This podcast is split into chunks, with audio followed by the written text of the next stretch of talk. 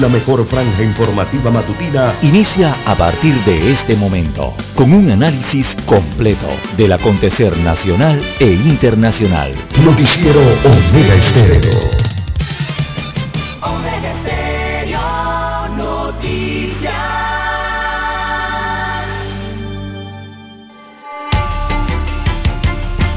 A continuación, los titulares, con los hechos que son noticias hoy.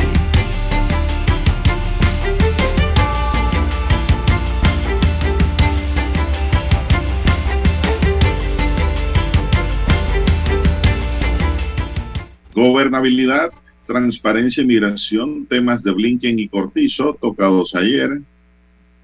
Esto se dio en el marco de la inauguración de la reunión ministerial de migración, en donde pues el secretario de Estado de los Estados Unidos y el presidente Laurentino Cortizo sostuvieron una reunión en la que hablaron de seguridad, cambio climático, lucha contra la corrupción y la unión contra la guerra del Kremlin en Ucrania.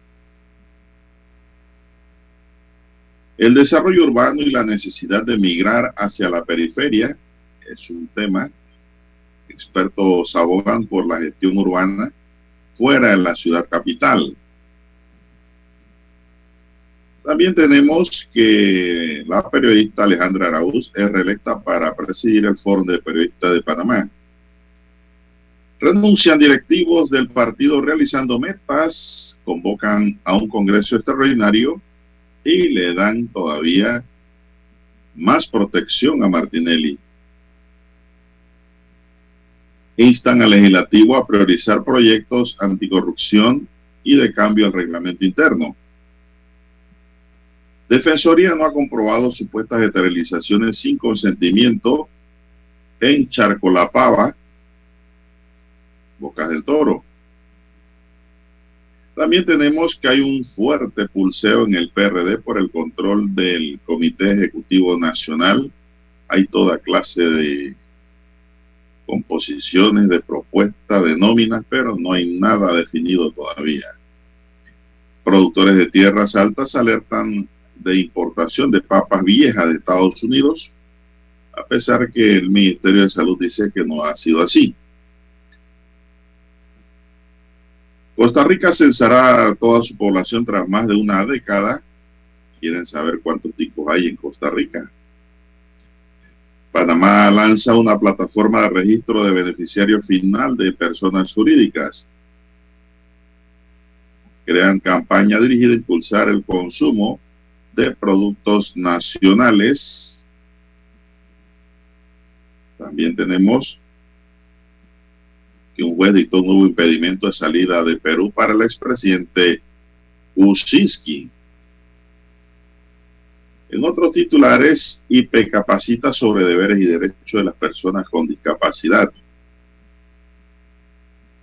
También tenemos que hay malestar entre familiares de reos en Herrera por el traslado de los detenidos de Chitré hacia la cárcel Nueva Joya.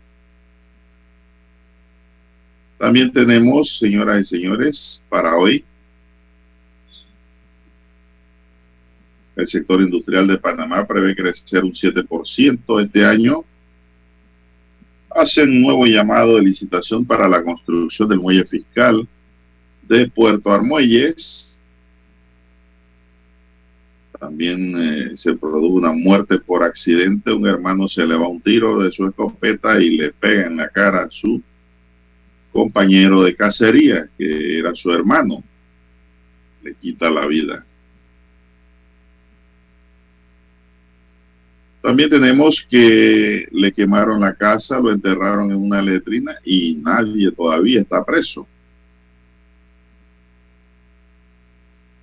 En, hayan una caleta en una residencia en Villa Guadalupe, pero de Colón, no Villa Guadalupe de Panamá, de Colón Bien amigos y amigas, estos son solamente titulares. En breve regresaremos con los detalles de estas y otras noticias. Estos fueron nuestros titulares de hoy. En breve regresamos.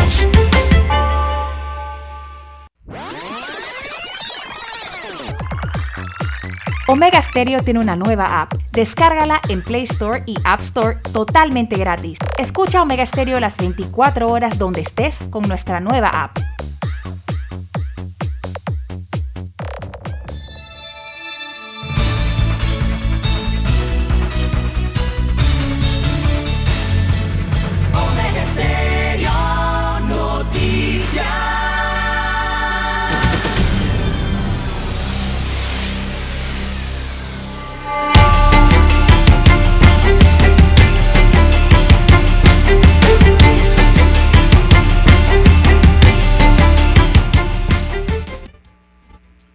Amigos y amigas, muy buenos días.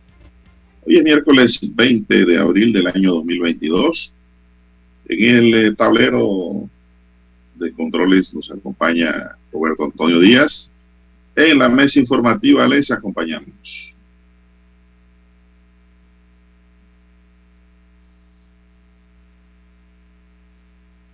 Bien, les acompañamos don César Lara y un servidor Juan de Dios Hernández Sandur para presentarle las noticias, los comentarios, análisis de lo que pasa en Panamá y el mundo en dos horas de información, iniciando esta jornada como todos los días, con fe y devoción, agradeciendo a Dios Todopoderoso por esta oportunidad que nos da de poder compartir una nueva mañana y de esta forma llegar hacia sus hogares, acompañarles en sus vehículos, en su puesto de trabajo y donde quiera que usted se encuentre a esta hora de la madrugada. Pedimos para todos salud, divino tesoro, seguridad y protección, sabiduría y mucha fe. Mi línea directa de comunicación es el doble seis catorce catorce cuarenta y cinco. Doble seis catorce catorce cuarenta y cinco es mi línea directa de WhatsApp para cualquier información que usted me quiera enviar, así como cualquier nota o consulta o pregunta, pues ahí estamos para responderle en el doble seis catorce catorce cuarenta y cinco. Gracias por su sintonía. Bien, ¿cómo amanece don César? Buenos días. Buen día, don Juan de Dios. Muy bien. Eh, buenos días a todos los amigos oyentes eh, que nos escuchan a nivel nacional a través de todas las frecuencias de Omega Estéreo Panamá 2 a nivel nacional que cubren comarcas, provincias, el área marítima. También los que ya están en el canal 856 de Tigo, televisión pagada por cable a nivel nacional. Allí llega el noticiero a su televisor. También los que ya han activado la aplicación de Omega Estéreo, si no la tiene, usted descárguela de su tienda Android o iOS. Solo búsquenos por nuestro nombre, Omega Estéreo. Y también los muy buenos días a los que nos escuchan a nivel mundial en omegaestereo.com. Allí la cobertura llega a cualquier punto del planeta a través del Internet. También los buenos días a don Roberto Antonio Díaz, que desde muy temprano está en los controles. ¿Cómo amanece usted, don Juan de Dios? Muy bien, gracias. Muy bien. Echándole ganas. Póngale ganas desde que amanece. Bien, don César, espero que esté muy bien. Vamos a iniciar. Tiene usted el informe COVID para este año, para este día, perdón. Este día miércoles. Así es, don Juan de Dios. Eh, bueno, tenemos que en Panamá se reportan hasta hoy 769.457 casos acumulados de la enfermedad de COVID-19, de los cuales 479 son casos nuevos. Hay 479 nuevos contagios en la última jornada, son los positivos. Para las últimas 24 horas eh, no se notificaron defunciones, no hay fallecimientos, no hay muertes en el último día. Eh, y esto hace un acumulado de 8.179 eh, defunciones a lo largo de la pandemia y una letalidad de 1.1%. Así que los recuperados ascienden a 758.759, de, de ellos 262 se suman a este grupo, son los nuevos recuperados en la última jornada, fueron 262 personas que se restablecieron, se curaron de la enfermedad. También se aplicaron 7.176 pruebas eh, para una positividad de 6.7% de positividad en el país para esta enfermedad, 6.7%. También hay 2.519 casos activos en el país. Estos 2.519 eh, casos están divididos en 2.441 en aislamiento domiciliario y también hay 78 personas eh, hospitalizadas en hoteles. Los que están en aislamiento hay 2.422 en casa, allí en sus apartamentos, en sus fincas o residencias, ¿verdad? Recibiendo tratamiento ambulatorio y hay 19 en hoteles. Así que los hospitalizados son 68 que hay en sala, tienen un COVID moderado en los hospitales y hay 10 pacientes en las unidades de cuidados intensivos. Esos 10 pacientes son los que están con un COVID más eh, grave, eh, algunos de ellos incluso hasta luchando por su vida.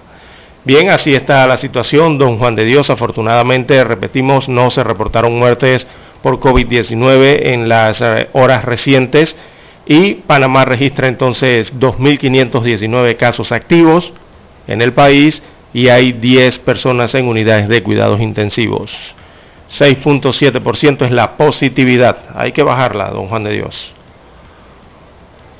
Bueno, muy bien. Hay que seguirse cuidando, eh, hay que seguir con los patrones de bioseguridad. Cargue su botellita de alcohol a la mano, téngala allí en el carro, en la moto, como no. Cuando usted manosea o toca dinero, o qué sé yo, a cada momento póngase un poquito de alcohol en la mano, eso no está de más. Eh, o se lava con agua y jabón, no hay nada mejor que para el COVID y cualquier otro tipo de virus que lavarse las manos, el aseo constante. El aseo, la La mascarilla. La mascarilla, úsela y póngasela bien. Busque distancia, no ande apiñado, busque distancia. Aunque la mujer que va al lado huela de la mejor fragancia, don César, don Roberto, y usted quiere estar cerquita para oler, no, no, no, no, no haga eso. Busque distancia, porque ahí puede ir el COVID embolillado también Perfumado. ese acercamiento. Así es. Es un COVID El ser humano le perfumado. gusta piñarse, don César. Eh, es algo natural, ¿no? El acercamiento, pero digo, en estos momentos no es bueno. Hay que esperar todavía. El COVID no se ha ido, el COVID anda por allí. Lo que pasa es que ahora hay más inmunidad comunitaria. Eso es lo que está pasando. La gente está más inmune ya por vacunas y por algunos porque les ha dado el COVID. Pero el peligro está allí y hay que seguirse vacunando. Hay que tener las dosis completas. Bueno, vamos a entrar en otra nota, don César, y es que la gobernabilidad, transparencia y migración fueron temas de Blinken y Cortizo en el marco de la inauguración de la reunión ministerial de migración.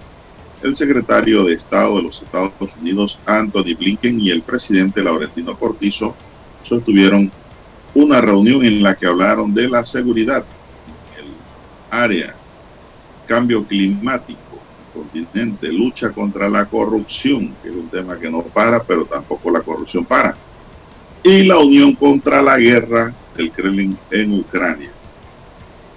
Este martes dio inicio a la reunión ministerial sobre migración, si es que hoy culmina, hoy 20 de abril, en la que participaron altos funcionarios de los Estados Unidos y representantes de 20 países de la región con el propósito de entablar acuerdos y hojas de ruta referente a la migración irregular que llega a los Estados Unidos.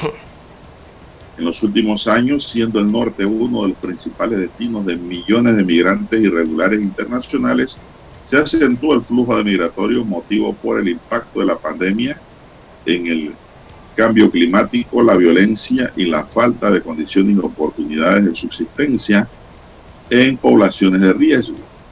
Esto ha orillado al gobierno del presidente estadounidense Joe Biden a considerar una nueva estrategia para intentar ordenar el flujo de migrantes irregulares a ese país. La forma de hacerlo consiste en buscar satisfacer las necesidades básicas de poblaciones vulnerables en países de origen, oportunidades de trabajo, emprendimiento, conservación del ambiente, transparencia gubernamental con el propósito de inhibir el deseo de migrar al norte. Un plan ambicioso al que Estados Unidos ha destinado aproximadamente 1.200 millones de dólares para invertir en países de Centroamérica a través de organizaciones no gubernamentales que puedan canalizar los fondos para atender a las poblaciones con más riesgo de abandonar sus hogares. Fue un lema de la campaña electoral de Biden combatir las causas de la migración y reforzar el diálogo con sus países vecinos del sur. En la reunión ministerial de hoy se pretende concluir con un documento que comprometa a los participantes a, a unir esfuerzos por la colaboración de una migración segura, ordenada y humana en todo el hemisferio.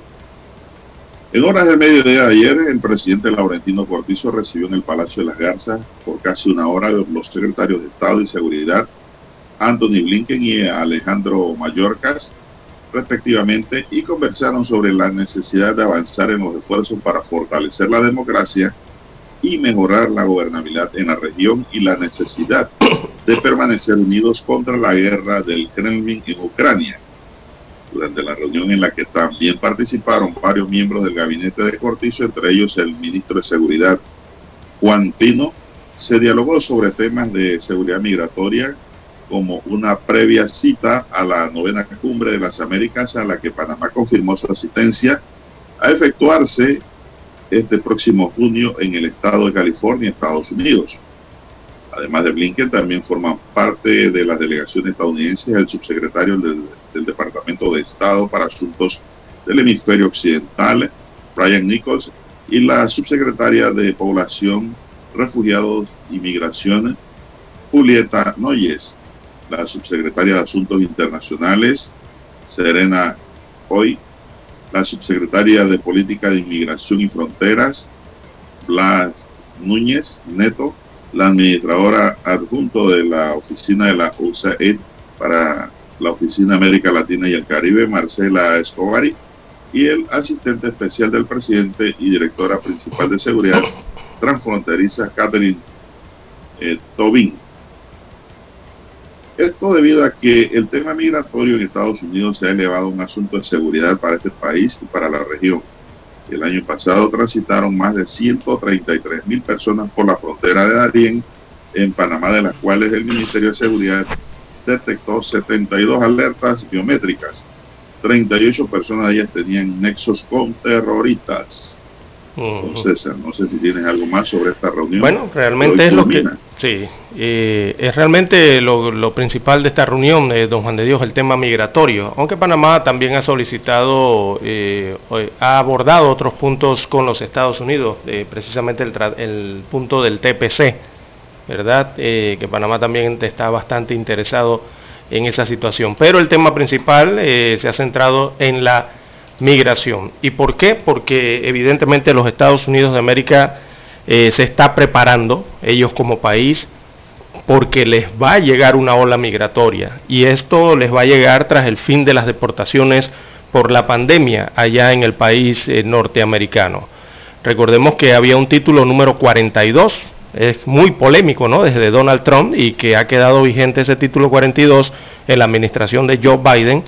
Eh, que va a ser eliminado. Eso ya no se va a aplicar más a partir del 23 de mayo próximo en los Estados Unidos de América, que era un título que se utilizaba eh, para poder expulsar a las personas de forma express de los Estados Unidos, a los indocumentados en este caso, ¿no? Que llegaban a su frontera eh, bajo el pretexto de la pandemia, se, se podían expulsar a través de este polémico título 42. Bueno, ese título ya los CDC de los Estados Unidos han dicho han avisado, han informado de que el próximo mes de mayo ya dejará de aplicarse ese título al no considerarlo necesario por más tiempo. Así que al levantarse eso, lo que se prevé es que vaya una ola migratoria enorme, don Juan de Dios, a partir de mayo para los Estados Unidos de América. Y evidentemente muchos de ellos pasan por, países sudamericanos, ¿verdad? De la región noroeste de Sudamérica y por el istmo centroamericano, incluyendo a Panamá. Por eso la reunión de, los, de, estos países de la región, ¿no? Ellos ya van a comenzar a aplicar en los Estados Unidos un título número 8, a ellos lo denominan así, eh, de manera que serán expulsados de otra forma, eh, la norma migratoria vigente que estaba antes de la pandemia, ¿no? Así que, bueno, eh, los Estados Unidos evidentemente se está preparando ante eso que les va para encima, don Juan de Dios. Y está evidentemente pidiendo ayuda, ¿no? o apoyo en este sentido a los países de la región por donde se da el flujo migratorio. Bueno, en la reunión también participaron por Panamá la canciller Erika Moines, los ministros eh, Yanaina Tiguaney, el gobierno de gobierno, Ramón Martínez de Comercio e Industrias, Augusto Valderrama de Desarrollo Agropecuario y Héctor Alexander de Economía y Finanzas. Además de Salet Aspat, secretario nacional de la Asociación Público-Privada. Vamos a hacer una pequeña pausa. Aquí, don Roberto, son las 5.49 y regresamos. La mejor franja informativa matutina está en los 107.3 FM de Omega Estéreo. 5.30 AM. Noticiero Omega Estéreo. Presenta los hechos nacionales e internacionales más relevantes del día. 7.30 AM. Infoanálisis. Con entrevistas y análisis con los personajes que son noticia. De 8 y 30 a 9 y 30 de la mañana. Sin rodeos. Con Álvaro Alvarado. De lunes a viernes por Omega Estéreo. Para anunciarse en Omega Estéreo, marque el 269-2237. Con mucho gusto le brindaremos una atención profesional y personalizada. Su publicidad en Omega Estéreo. La escucharán de costa a costa y frontera a frontera. Contáctenos 269-2237. Gracias.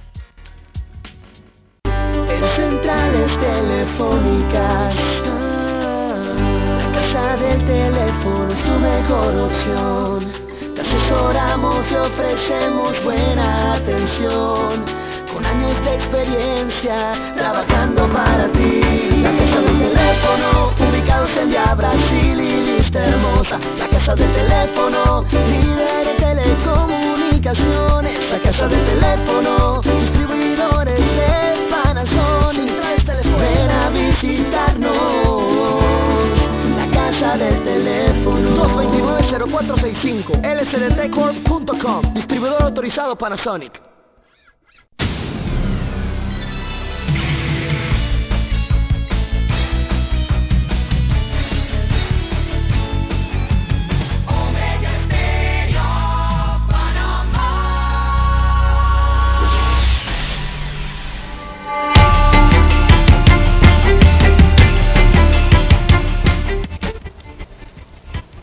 Bien, amigos y amigas, son las 5.51 minutos. En su noticiero Ministerio, el primero con las últimas dos, César, digamos usted. Bien, amigos oyentes. Bueno, eh, en este tema, don Juan de Dios, eh, de la visita de Blinken, también hay que reiterar la otra eh, solicitud, pero esta sí la ha hecho el gobierno de Panamá directamente fuera de la temática que venía a tratar, venían a tratar los funcionarios de los Estados Unidos de América. Y es que eh, Panamá específicamente les ha reiterado la solicitud de revisar el Tratado de Promoción Comercial con el país norteño. Eh, en esta reunión, entonces que sostuvo también con el presidente Laurentino Cortizo, Anthony Blinken, eh, secretario de Estado del gobierno panameño. Allí se reiteró esa situación, que es del interés, es el interés eh, que se revise entonces el calendario de desgravación arancelaria para productos como el arroz, la leche, los quesos y también carne, eh, la carne de pollo en este caso y la carne de cerdo del eh, especial impacto entonces en la economía nacional, el tema de los aranceles en esos rubros. Así que fue otro tema que estuvo allí gravitando y que es un tema importante en este caso para el país eh, de esta reunión con los altos funcionarios de los Estados Unidos de América. Eso también era, era importante eh, remarcarlo allí. Bien, las 5.54, 5.54 minutos eh, de la mañana en todo el territorio nacional. Bueno, tenemos en otra nota que miembros de la Junta Directiva Nacional del Partido Realizando Metas renunciaron a sus cargos, por lo que el presidente nominal del partido, Ricardo Martinelli, convocó ahora un Congreso Nacional Extraordinario el 3 de julio próximo para elegir a las nuevas autoridades y reemplazar a quienes decidieron renunciar a sus posiciones. En la resolución de convocatoria en este Congreso, firmado por el expresidente, en el mismo se aprobaron reformas a los estatutos del partido, se designaría la Comisión Nacional de Organización del Congreso Nacional se llenarían las vacantes producidas por la renuncia de miembros de la Junta Directiva Nacional mediante elección interna de los delegados del Congreso. También se autoriza la comisión organizadora del Congreso convocada para el 3 de junio, 3 de julio, perdón, de 2022. Se presente al Tribunal Electoral todos los documentos que dispone el Estatuto del Partido y el Código Electoral en, cuanto a lo que aplica al no ser financiados ni organizados por el Tribunal Electoral. En una carta de ayer, el magistrado presidente del Tribunal Electoral, Heriberto Araúz, Martinelli comunica la convocatoria del Congreso Extraordinario. En la nota, Martinelli aclara que no es facultad en la Dirección Nacional de Organización Electoral aprobar o no esta convocatoria, por cuanto es una atribución exclusiva del partido y su presidente nominal hacerlo, y solo debe ser publicada como lo dispone el estatuto de nuestro partido. La renuncia de los directivos de ese partido se produce días después de que el pasado 11 de abril el Pleno del Tribunal Electoral rechazara una apelación interpuesta por el partido en la que solicitó modificar el calendario de la elección interna de la Junta Directiva de las Secretarías Ejecutivas de la Juventud y de la Mujer programadas para el 24 de abril. Martinelli pidió la prórroga argumentando, entre otras cosas, que no ha logrado cumplir con el calendario electoral con dificultades para designar las corporaciones electorales por retraso en la designación de observadores de mesa de, de las nóminas candidatizadas que no cuentan con un subsidio postelectoral y que organizar elecciones con nuevas disposiciones es muy difícil. Bueno, César, todo esto le da más fuero electoral a Martinelli, ¿usted sabía? Exactamente. Al entrar en torneo interno, eh, de elección interna del partido Don Juan de Dios inmediatamente quedan eh, activados los fueros electorales. Señor. Así que lo que ha activado con esta carta y esta decisión y esta repentina, don Juan de Dios, esta repentina renuncia de directivos de cambio democrático, perdón, de, no es de cambio democrático, él es del partido realizando metas RM, ¿no? Eh, que no se sabe por qué renunciaron don Juan de Dios así de forma intempestiva. Eh, ninguno ha explicado por qué renunció así de esa forma, qué ocurrió, qué pasó.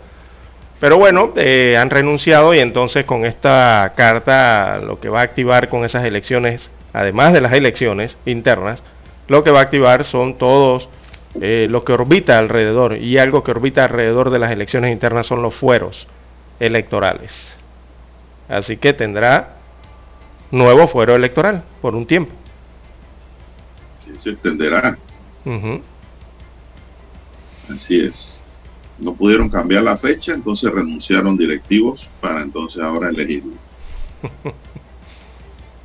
bueno. La política, don Juan de Dios, la política. Pero digo, eh, esta no es una política de para que sepa usted. Mm no es de buen gusto, a mi sano entender.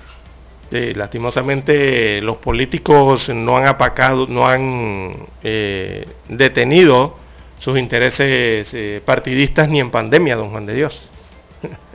Increíble, ¿no? Pero bueno, así es la política, lastimosamente. No, así no es, así no debe ser. La que aplican algunos en el país. son las 5.57 minutos en su noticiero Omega Estéreo, el primero con las últimas. Y tenemos también aquí que la periodista Alejandra Araújo fue reelecta ayer por un periodo más para presidir el Foro de Periodistas por la Libertad de Expresión e Información. La Asamblea General del Foro religió por una segunda vez, dice la presidencia Araújo, quien está al frente del gremio desde el año pasado cuando fue elegida. En su informe de gestión, Arauz destacó los diversos pronunciamientos en defensa de la libertad de expresión y del ejercicio del periodismo que el gremio, junto con otras organizaciones afines, ha emitido.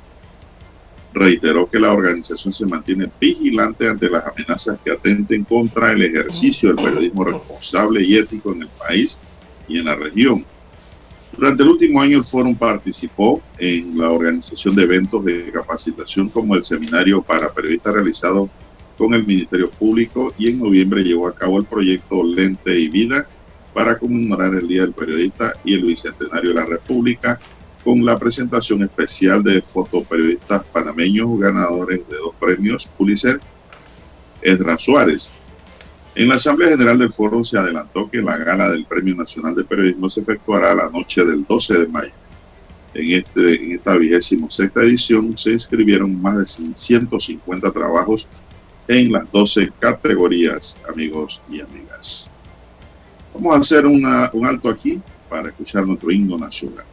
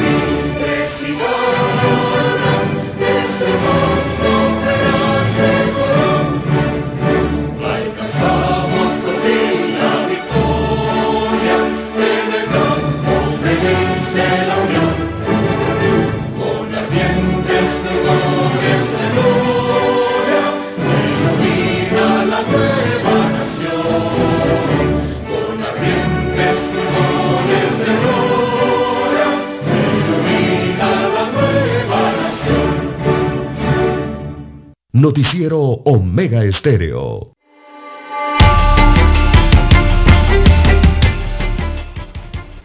Bien, seguimos con más noticias, señoras y señores. Son las seis dos minutos. Buenos días, Panamá. Recuerden conducir con mucho cuidado. Así es. Bien, aunque la semana pasada la ministra de Gobierno, Yanaina Tiguané, anunció que las losas de la cárcel pública de Chitre serían cambiadas Debido a su evidente deterioro, algunos familiares mostraron su malestar por la decisión de las autoridades de trasladar a los privados de libertad a La Joya. Uno de los familiares de privado de libertad en Herrera dijo que este traslado trae complicaciones para los familiares que deben trasladarse hasta la capital para visitarlos. Somos responsables de salvaguardar la vida de los privados de libertad, por ende decidimos lanzar un acto público que ya fue adjudicado para arreglar la infraestructura del centro penitenciario de Herrera los privados de libertad van a ser trasladados a un pabellón recién inaugurado, el pabellón 6 de La Joya, con capacidad para 400 reclusos, detalló Taiwanese. La funcionaria agregó que en esa instalación no podrán, no habrá más privados que los de la provincia de Herrera y estos no se mezclarán con los del centro penal La Joya. Taiwanese aclaró que este traslado es temporal y no durará más de tres a cuatro meses. Además, la institución va a ayudar a los familiares de los privados de libertad para que puedan ver a sus parientes. concluyó que los que tienen audiencias cercanas se quedarían en un alojamiento en Herrera, don César. Sí, el del traslado, ¿no? ya había sido informado. que el Ministerio de Gobierno está actuando muy responsablemente, don César. sí, por el tema de los derechos, ¿no? El tema de los derechos que tienen los privados de libertad y también de los deberes que tienen los privados de libertad. Así que las personas allí eh, serán trasladadas regularmente en estas cárceles del interior del país, don Juan de Dios, sobre todo provincias centrales, eh, eh, son reos o personas privadas de libertad que mantienen un buen comportamiento, la gran mayoría, ¿verdad? Dentro de las instalaciones penitenciarias. Hay mucha convivencia pacífica dentro de estos penales, en, Coclé, en Los Santos, en, en Herrera, en Veraguas es más pacífico que lo que ocurre acá en ciudades más terminales como Colón o los centros penitenciarios en la provincia de Panamá. Así que el funcionamiento y, las actitudes, el funcionamiento es más eficaz y digamos las actitudes de los que conforman esos sistemas penitenciarios eh, son un poco más pacíficas. Así que eso ayuda en el tema de eh, cómo tratarlos, cómo trasladarlos, cómo ver las condiciones que ellos, eh, en las que viven diariamente, ¿no? Y les permite a, por lo menos a las autoridades tomar, digamos, mejores acciones y una mejor gestión de esos centros penitenciarios. bueno, pues van para un centro penitenciario, no, prácticamente lo van, van a inaugurar un ala, ¿no? De un centro penitenciario temporalmente, hasta que se solucione lo que ocurre en la infraestructura carcelaria en Chitré. Así es, don César. Bueno, sé que algunos familiares están molestos por ello, pero ¿qué puede hacer el ministerio?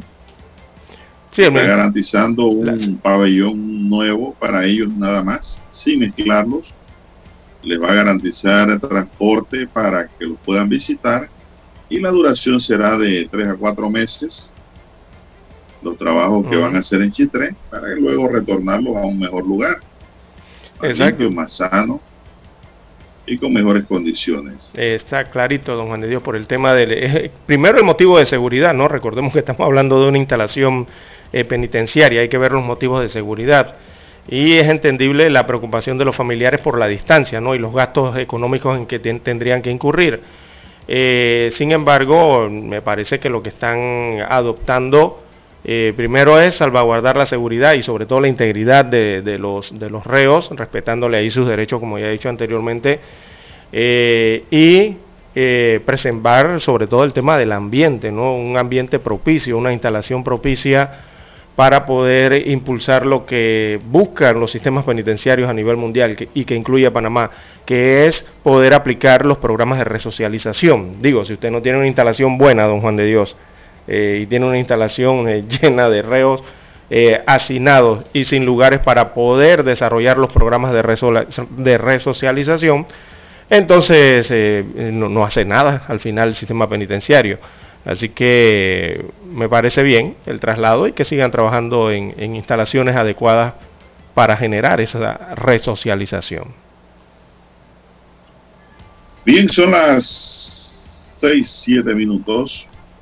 Bueno, la desgracia se presentó la madrugada ayer en las montañas de Montoscuro de Capira. Moisés de la Flor falleció a causa de un certero disparo en la cara cuando a su hermano se le salió accidentalmente un tiro de la escopeta calibre 12 que cargaba en la mano. Los hermanos habían salido desde el lunes a cazar venado y cargaban una escopeta 12, según se informó. La desgracia ocurrió la madrugada de ayer cuando andaban de cacería buscando venado en las montañas de Monte Oscuro y Capira. El hermano del finado contó a las autoridades judiciales que se resbaló, cayó y se le salió el tiro accidentalmente. Inmediatamente llamó a sus familiares por medio del teléfono celular y les contó lo sucedido en medio del bosque. Trascendió que la víctima tenía una niña de dos años que queda en la orfandad personal del Ministerio Público llegó al lugar por lo que caminaron por la montaña para realizar el levantamiento e iniciar la investigación del caso. Familiares y conocidos improvisaron una hamaca con tela y madera para sacar el cadáver de la montaña. El lunes 18 los hermanos salieron a cazar venado, pero el destino les tenía otra jugada. Termina diciendo la nota de Miguel Ángel Victoria, del diario El Siglo, para lamentable, lamentable y, estos casos ocurren y ocurren con, constante, don Juan de Dios, el tema cuando se va de cacería. Aquí en Panamá digo, no hay tanta cacería, sí, no hay tanta cacería como en otros países, pero cuando grupos de personas, eh, familiares, amigos, eh, se van de cacería, eh, lastimosamente suelen ocurrir estos accidentes que se escapan en la limpieza de, las armas, ¿verdad? en el acomodo de las armas o en el proceso de la misma cacería, se cruzan disparos que no son intencionales para matar a ningún humano, pero lastimosamente ocurren esos accidentes, don Juan de Dios. Una lástima lo que ha ocurrido acá en Panamá. Y bueno, la ola de violencia y de muerte no se detiene en el país, don Juan de Dios. Hay uno menos en el barrio de Río Abajo por culpa de la violencia. Eh, la guerra entre pandillas continúa allí, según destaca precisamente el diario El Siglo, en este populoso corregimiento, que amaneció con un asesinato.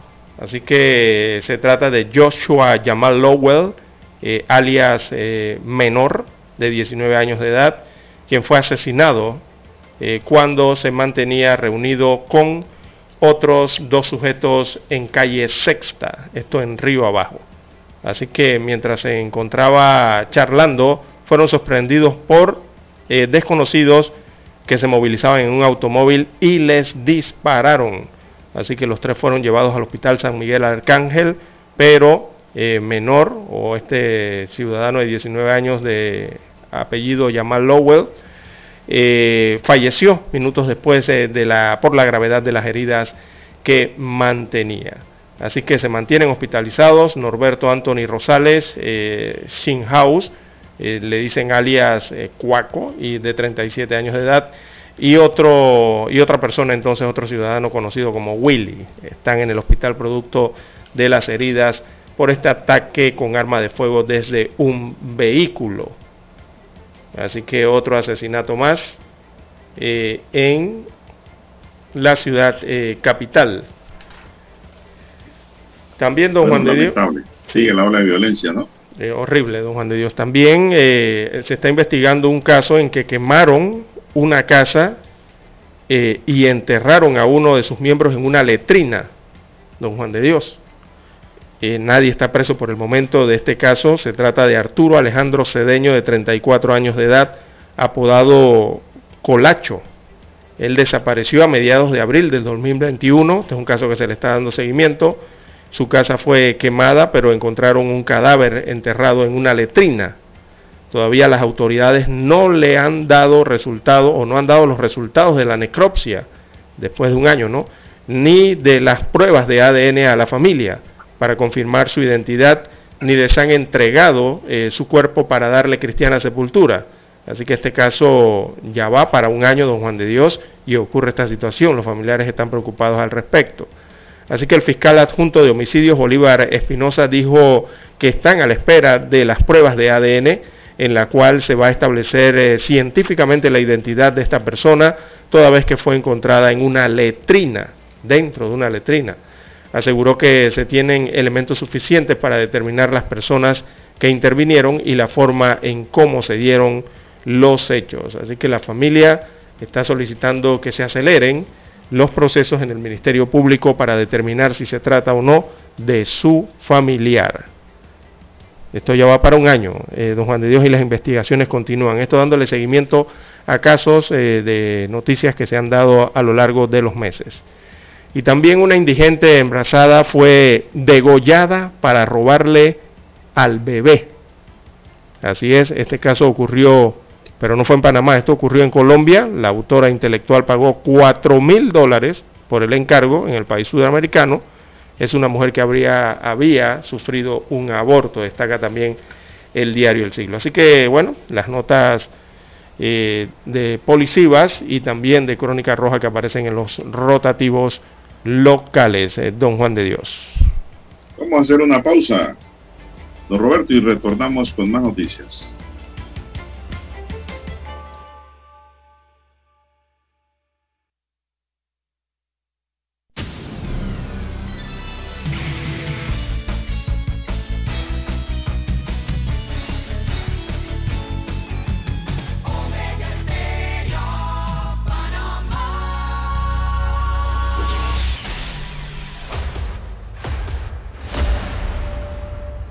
Desde los estudios de Omega Estéreo, establecemos contacto vía satélite con la voz de América. Desde Washington, presentamos el reportaje internacional.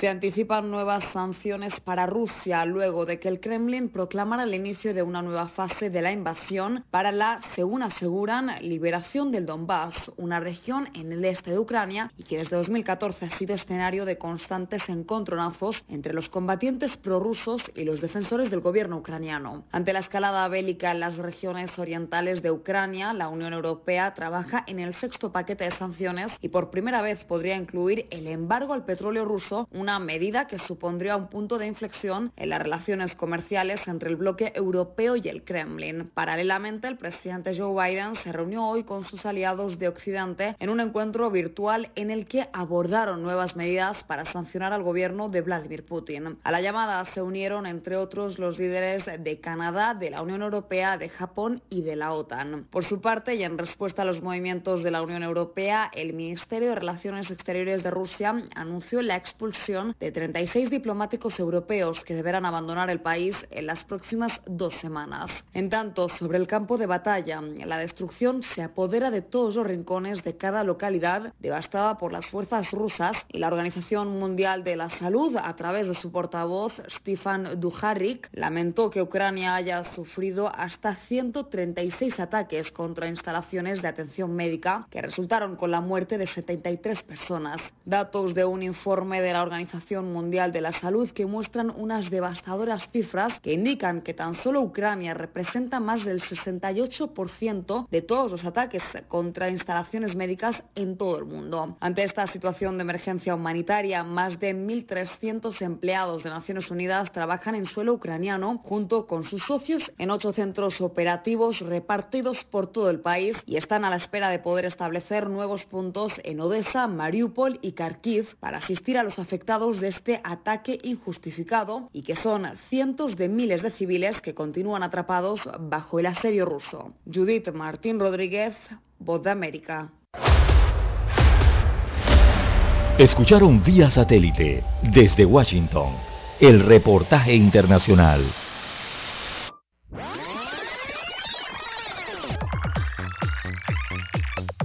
Omega Stereo tiene una nueva app. Descárgala en Play Store y App Store totalmente gratis. Escucha Omega Stereo las 24 horas donde estés con nuestra aplicación 100% renovada. Noticiero Omega Estéreo.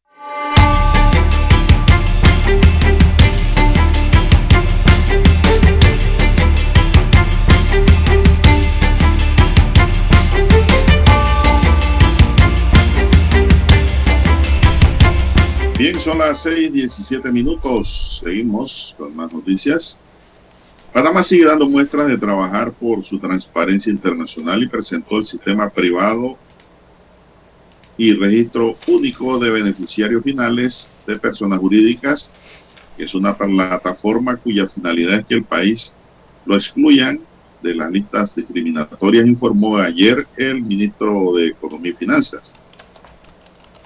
La plataforma fue presentada por la Comisión Nacional contra el Blanqueo de Capitales, Financiamiento del Terrorismo y Financiamiento de la Proliferación de Armas de Destrucción Masivas del Ministerio de Economía y Finanzas, que trabajó en conjunto con la Superintendencia de Sujetos No Financieros.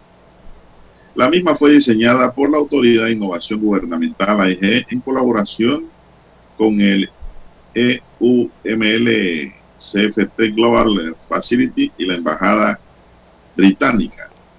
Durante la conferencia de prensa, los representantes del Banco Mundial, Fondo Monetario Internacional, el Grupo de Acción Financiera de Latinoamérica, Gafilat, y los facilitadores del Global explicaron los retos en la implementación, su importancia con respecto a las recomendaciones del Grupo Acción Financiera Internacional, la debida diligencia del cliente y la relación entre el GAFI y la Organización para la Cooperación y el Desarrollo Económico. Panamá en los últimos años ha desarrollado estrategias que buscan promover, proteger y defender nuestra economía de servicio de aquellos desafíos que enfrentan como parte de un mundo globalizado y cambiante, manifestó el titular del MEF, Héctor Alexander, quien participó en este lanzamiento.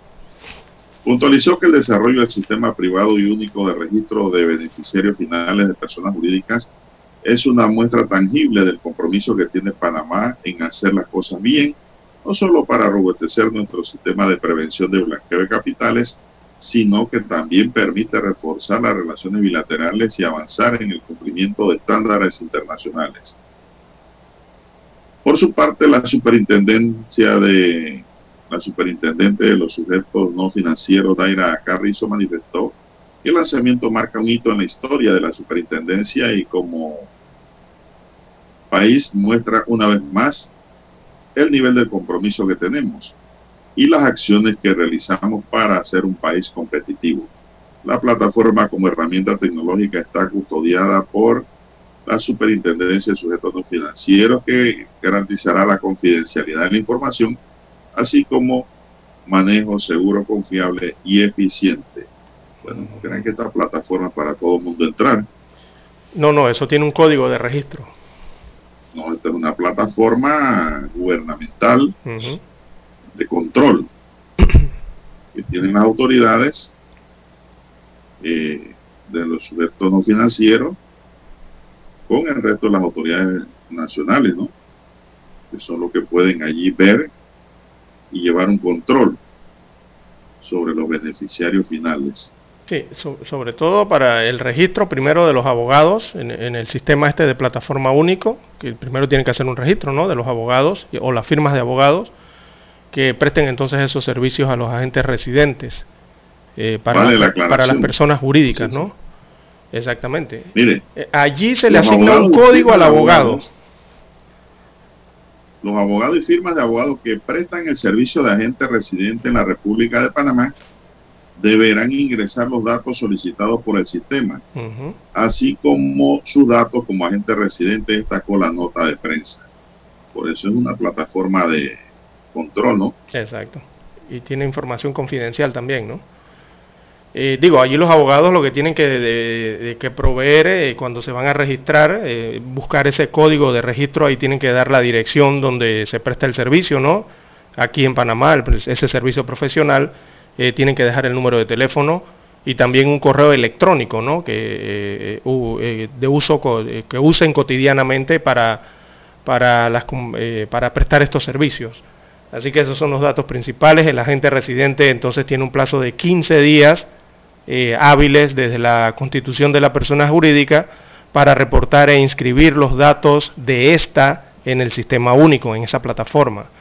Y en el caso de que el agente residente no mantenga el, el código de registro activo, esto va a imposibilitar la, la inscripción de cualquier acto corporativo eh, en lo que es el, el registro público aquí en Panamá. Así que es un proceso ¿no? o sea, de plataforma. Exacto. Si no tienes se el código. automáticamente. Exactamente. Si no, si no has activado tu código, o sea, los abogados tienen que hacer esto. Tienen que entrar, registrarse y les van a otorgar un código de acceso y, y, de, y para cree, trabajar en la plataforma. César, ¿Cuánto usted cree que gana un abogado residente de una sociedad? bueno, no ganan mucho que digamos, don Juan de Dios. 300 dólares sí, 300, al año. Por allí, 400. 300 dólares al año para el trabajo que ahora hay que hacer. ¿Quiénes van a beneficiarse? Las grandes corporaciones abogadiles. Porque los abogados independientes, la mayoría, pues ya estamos renunciando a las sociedades que teníamos. Porque no es un negocio, es crear más trabajo por la misma plata. Y al final de la historia, toda la gente, todos los que tienen microempresa, empresa y que tienen una sociedad anónima, van a terminar en manos de las grandes firmas, don César. Por esa razón. Porque las grandes firmas son como quien dice los mayoristas. Y no son, pues, eh, empresas, por llamarlo de esa manera, que manejan 1, 2, 3, 4, 10, por decir un número, 10 sociedades, que no es un negocio. No crea que solamente la ley está pidiendo eso, César. Ah, no, hay otros aspectos. Sí. Una serie de controles apartes. Sí, los, los registros de los beneficiarios finales y, y, y, sí, del beneficiario final, ¿no? Así que bueno, eso se tiene que hacer, bueno, y lo harán los que pueden hacerlo son, las 6.24 minutos. Son, requisitos legales eh, que veo bastante comunes, don Juan de Dios, de entregar nombre completo, de, los folios. No, no, eso no, pero eso, no, la ley no, dice eso, la ley les tiene otra No, para esta plataforma, digo, para esta plataforma. No, para la plataforma es algo sencillo. Sí, no es nada complejo. Yo le estoy hablando de la ley de control de Ah, en general. Ah, ok, sí, ya ahí sí eso dispone otros aspectos, otras aristas. Eso cambia, inclusive genera gastos. Genera gastos. Ese es un tema que en los próximos meses yo creo que se debe acentuar ya en el país. Bien, son las 6.25 minutos, señoras y señores, 6.25 minutos en su noticiero Megesterio, el primero con las últimas. ¿Qué más tenemos, don César? bueno, don Juan de Dios, eh, para hoy, bueno, hoy es el lanzamiento oficial de las firmas para la revocatoria de mandato del alcalde capitalino José Luis Fábrega. Llegó el día miércoles 20 de abril, ese es el día de hoy, don Juan de Dios, así que se dará el lanzamiento oficial de las primeras firmas, de la recolección de las primeras firmas para el proceso de revocatoria de mandato del de burgomaestre acá en Ciudad Capital. A partir de las 9 de la mañana será eso en la sede del Tribunal Electoral en el corregimiento de Ancón. Allí se va a estar introduciendo la primera firma, ¿verdad? El abogado Roberto Ruiz Díaz, principal ejecutor del proceso ciudadano, indicó que poco antes del inicio del lanzamiento oficial, que se, hará, eh, se harán unas pruebas con la aplicación que se instaló para tal propósito en los software de los celulares que se aportaron para el proceso. Explicó que con la primera firma se van a habilitar las plataformas y las personas podrán asistir directamente a la sede del Tribunal Electoral en las regionales del Tribunal Electoral de Panamá Este y Panamá Norte o acceder a tribunalcontigo.com, que son las plataformas eh, en Internet para hacer este trámite, también como a los kioscos en supermercados y estaciones eh, del metro donde están ubicados estos, estos kioscos. Así que hoy es cuando arranque la recolección de las 198.920 firmas. Hay 120 días contados a partir de hoy para recolectar esas firmas en lugares específicos y a través de plataformas específicas en este caso, ¿no? Bueno, César, eh, usted desde su celular puede enviar su firma. Correcto. Eso no es que tiene que ir al tribunal o tiene que ir a un kiosco. Usted mismo, desde su, siguiendo las instrucciones, desde su celular puede hacerlo. Igual como cuando se inscribe en un partido político, vía internet, igualito. Lo único que tiene que tener a mano es su cédula de identidad personal a mano vigente. Correcto. Porque se la van a pedir y la va a tener que mostrar. Tiene que, usted tiene que ingresar. sí, usted tiene que ingresar a tribunalcontigo.com. Allí escoge la selección. En el tablero le va a aparecer la selección, ¿verdad? Que una dice revocatoria de mandato.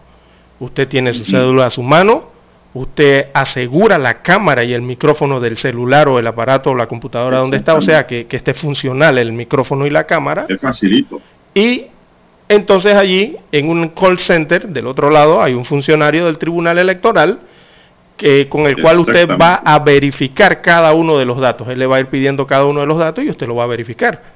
Es como si usted estuviera en la, en, la sede regional o en la, oficina. funcionario. Exactamente, usted lo va a ver. Y el funcionario le va a ver la cara a usted en cámara. Exactamente. Luego usted ingresa su dato, él le va a hacer algunas preguntas tal vez y lo que sí le va a pedir es que muestre su cédula de identidad personal para que quede allí consignado. Exactamente. que usted es la persona que está firmando. En este caso, en contra pues de la continuidad del alcalde como alcalde del distrito capital. Sí. Eh, como, como usted han podido escuchar, este trámite no es un trámite que toma un segundo o es instantáneo. Este trámite toma algunos minutos porque usted va a estar en una llamada de call center directa con el Tribunal Electoral. Así que les va a tomar unos minutos. Eso significa que cuando ustedes ingresen al sistema hay que tener algo de paciencia. No es que de inmediatamente eh, lo va a poder hacer. Quizás en algunas ocasiones del día le tome un poquito de tiempo, pero eh, se espera, ¿no? en, la línea allí virtual para poder hacer el trámite. Así que bueno, han quedado habilitadas todas estas formas a partir del día de hoy, 120 días para recoger esas 198 mil firmas. si usted desea que el alcalde se haga un referéndum para que el alcalde continúe o no en la gestión en la comuna capitalina. También hay lugares específicos que están prohibidas la recolección de firmas, pero eso lo vamos a comentar más adelante. Vamos primero a los periódicos y retornamos. Para anunciarse en Omega Estéreo, marque el 269-2237. Con mucho gusto le brindaremos una atención profesional y personalizada. Su publicidad en Omega Estéreo. La escucharán de costa a costa y frontera a frontera. Contáctenos 269-2237. Gracias. Omega Estéreo, 24 horas en FM Estéreo. Desde los estudios de Omega Estéreo, establecemos contacto vía satélite con la voz de América. Desde Washington, presentamos el reportaje internacional.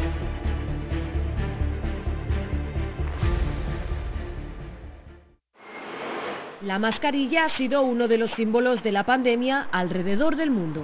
Este martes el gobierno español aprobó un decreto que pone fin a su uso en espacios interiores o en eventos multitudinarios como los partidos de fútbol. Tampoco habrá que llevarla en las escuelas y en el trabajo serán las propias empresas quienes decidan si hay que ponerse el tapabocas. La noticia llega casi 700 días después de que se instaurara su obligatoriedad. Esta nueva regulación entrará en vigor el miércoles, después de ser publicada en el Boletín Oficial del Estado.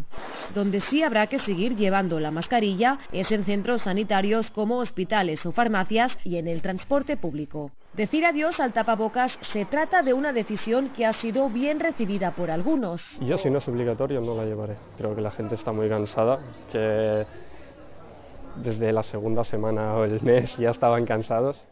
Otros, sin embargo, explican que la seguirán llevando. Yo no la pienso llevar todavía, hasta ver cómo reacciona la, la cosa. Siempre hay que tener la precaución de llevarla toda encima y ponerla en cualquier momento que se vea acumulo de gente y tal. Por otro lado, el gobierno sigue recomendando hacer un uso responsable de la mascarilla. Estamos hablando de personas mayores de 60 años, estamos hablando de personas inmunocomprometidas, estamos hablando de personas que presenten alguna, alguna enfermedad de riesgo importante. España se suma a otros países europeos que ya se despidieron de las mascarillas, como Bélgica, Francia o Países Bajos. Julia Riera, Voz de América, Barcelona, España. Escucharon vía satélite desde Washington el reportaje internacional.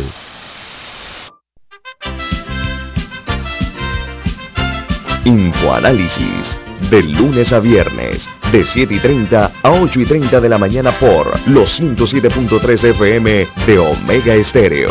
Con Guillermo Antonio Adames, Rubén Darío Murgas, Camila Adames Arias y Milton Enríquez. Infoanálisis, el programa para gente inteligente como usted.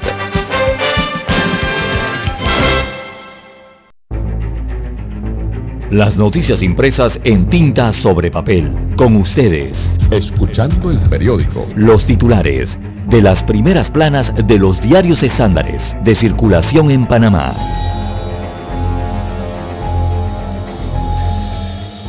Bien, amigos oyentes, el diario La Prensa titula para este miércoles 20 de abril, La corrupción ayuda a impulsar gobiernos no democráticos. Esto lo dijo en la cumbre Anthony Blinken. Así que durante un encuentro con representantes de la Organización de la Sociedad Civil, el secretario de Estado de los Estados Unidos de América, Anthony Blinken, manifestó que el combate a la corrupción es un, es un componente clave para controlar la migración irregular, pues le da gasolina a las industrias ilícitas y ayuda a impulsar gobiernos no democráticos.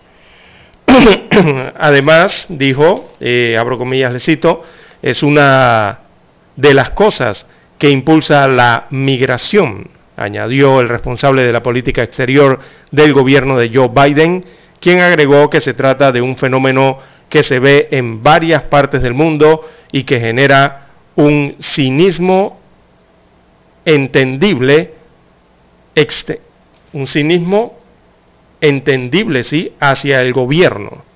Bueno, es parte de lo que dijo Blinken el día de ayer. Vamos a otros títulos. Eh, planilla suma 236.222 funcionarios.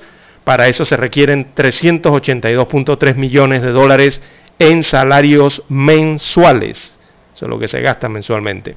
Así que la planilla estatal eh, registró en enero 236.222 funcionarios y un sueldo bruto mensual de 382.3 millones de dólares, según la Contraloría General de la República. Así que esta planilla creció en 5.031 servidores públicos y el gasto subió en 17.3 millones. Esto respecto a enero del año 2021. Son los datos y las estadísticas que presenta el diario La Prensa del comportamiento de la planilla estatal al mes de enero también y de la cantidad de funcionarios. También para hoy la prensa titula 3.102 escuelas brindan clases presenciales en el país dice la UNICEF. Así que a la fecha el 98% de los 3.102 centros educativos del país han eh, retomado o han retornado a la normalidad de presencialidad, según el reporte de este organismo internacional UNICEF. Otro de los títulos de la prensa dice, Fuero, Martinelli convoca nuevas elecciones en RM. Destaca la información de Juan Manuel Díaz, que tiene que ver con la justicia. Dice, a cinco días de que el partido realizando meta celebre sus elecciones este domingo 24 de abril para escoger a los directivos de la Secretaría de la Mujer y la Juventud, el presidente de este colectivo, Ricardo Martinelli Berrocal, no notificó al, eh, eh, notificó al Tribunal Electoral de la celebración de un Congreso Nacional Extraordinario. Así que de esta forma el fuero electoral penal del que goza el expresidente, investigado en los casos New Business y Odebrecht, podría extenderse. Destaca la información del diario La Prensa. Bien, en otras informaciones de política, Rosario Turner competirá por la presidencia del PRD. Así que la ex ministra de Salud, Rosario Turner, se postuló ayer para presidenta del oficialista Partido Revolucionario Democrático, PRD, colectivo que renovará sus autoridades el próximo 15 de mayo. Turner llegó a la sede del PRD en compañía de Pedro Miguel González, actual secretario general de ese partido. González no confirmó si buscará reelegirse en el cargo porque espera que se arme una nómina de consenso que evite el asalto del partido desde las estructuras de gobierno. Así que las postulaciones para los distintos cargos del PRD cierran el día de hoy en horas de la noche. También en otro de los títulos del diario La Prensa tenemos en economía, el volumen negociado en bolsa suma 1.186 millones de dólares. En la sección Vivir Más, iniciativa para dar un alto al acoso callejero. También en los deportes, titula La Plana, eh, la sub-17 está lista para el premundial. En la sección de panorama, eh, bueno, hay un reportaje en la 5A que destaca desconsolador panorama para la libertad de expresión o para la libre prensa en este caso. Eh, también para hoy el diario La Prensa destaca en su fotografía principal la titulan Ciudad de las Artes, el proyecto tiene 84% de avance, así que es una toma aérea a través de un dron de la Ciudad de las Artes, un proyecto que se construye en Llanos de Curundú, corregimiento de Ancón. Este proyecto presenta un avance físico del 84% y se calcula que será entregado e inaugurado a finales de este año 2022. La obra estuvo paralizada de 2012 a 2018. Bien, son los títulos que muestra en portada el diario La Prensa para la mañana de hoy. Ahora revisemos la primera plana del diario La Estrella de Panamá. Adelante, don Juan de Dios.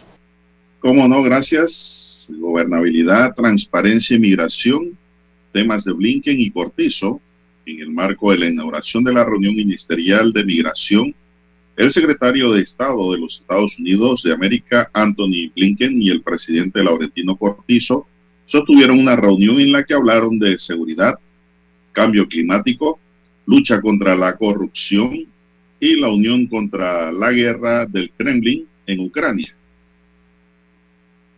71% de los panameños consultados rechaza la decisión del Tribunal Electoral sobre el fuero de Martinelli. El estudio de Gizmo Service SA, preparada para la estrella de Panamá, revela estos datos. 71% rechazan ese fuero a favor de Martinelli. Leonardo Padrón, tuve que rearmar mi vida en el exilio, pero felizmente he logrado nadar con viento a favor. Un diálogo a fondo con el autor venezolano, quien se estrena hoy en Netflix con el thriller Pálpito. El desarrollo urbano y la necesidad de migrar hacia la periferia. Expertos abogan por la gestión urbana fuera de la ciudad capital, favoreciendo el crecimiento socioeconómico en todo el territorio. Luis Iglesias dice, mi cámara busca resaltar el legado de la sabiduría de mi pueblo. En otros titulares, Alejandra Araúz es reelecta para presidir el Fórum de Periodistas. Renuncian directivos de Realizando Metas y convocan un Congreso extraordinario. Instan al legislativo a priorizar proyectos anticorrupción y de cambio al reglamento interno.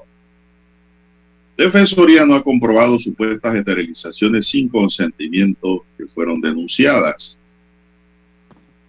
También tenemos para hoy intenso pulseo en el PRD por el control del CEN. En otros temas, puntos claves sobre el sistema de clasificación olímpica de la gimnasia para París 2024. En otro titular, productores de tierras altas alertan de importación de papas viejas de Estados Unidos. Costa Rica censará su población tras más de 10 años de espera, una década. Panamá lanza plataforma de registro de beneficiarios finales de personas jurídicas. Crean campaña dirigida a impulsar el consumo de productos nacionales. También tenemos que FIFA apuesta a la inmersión en el mundo del balón. El organismo que rige el fútbol mundial ha lanzado una plataforma de streaming de acceso gratis que busca con innovación tecnológica saciar la avidez de los fanáticos por nuevos contenidos. También eh, Dashawn Watson se presenta con los Browns tras acusaciones de acoso sexual. El Villarreal se lleva un plácido triunfo ante el inofensivo Valencia. También tenemos dentro de los titulares una contagiosa enfermedad cutánea hace estragos en zonas rurales de Haití. Los niños están llenos de roncha, don César. falta de salubridad adecuada. Florida plantea retirar a Disney su régimen fiscal especial tras sus críticas a la ley No digas gay. Un juez dicta nuevo impedimento de salida de Perú para el expresidente Kosinski y Rusia anuncia la segunda fase de la guerra en Ucrania para liberar a Donbass. Amigos y amigas, estos son los titulares de hoy del diario La Estrella de Panamá y concluimos así con la lectura de los titulares correspondientes a la fecha. Hasta aquí, escuchando el periódico. Las noticias de primera plana, impresas en tinta sobre papel. Para anunciarse en Omega Estéreo, marque el 269-2237. Con mucho gusto le brindaremos una atención profesional y personalizada. Su publicidad en Omega Estéreo la escucharán de costa a costa y frontera a frontera. Contáctenos 269-2237. Gracias.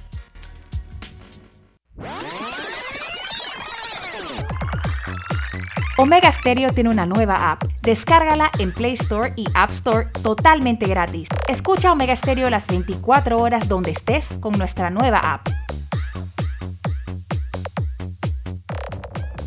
Noticiero Omega Estéreo.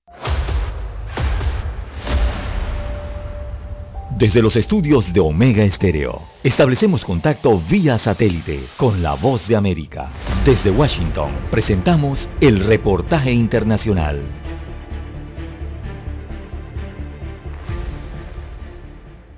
Viajar por el mundo sin necesidad de pasaporte ni otras formas de identificación física pronto podría ser una realidad.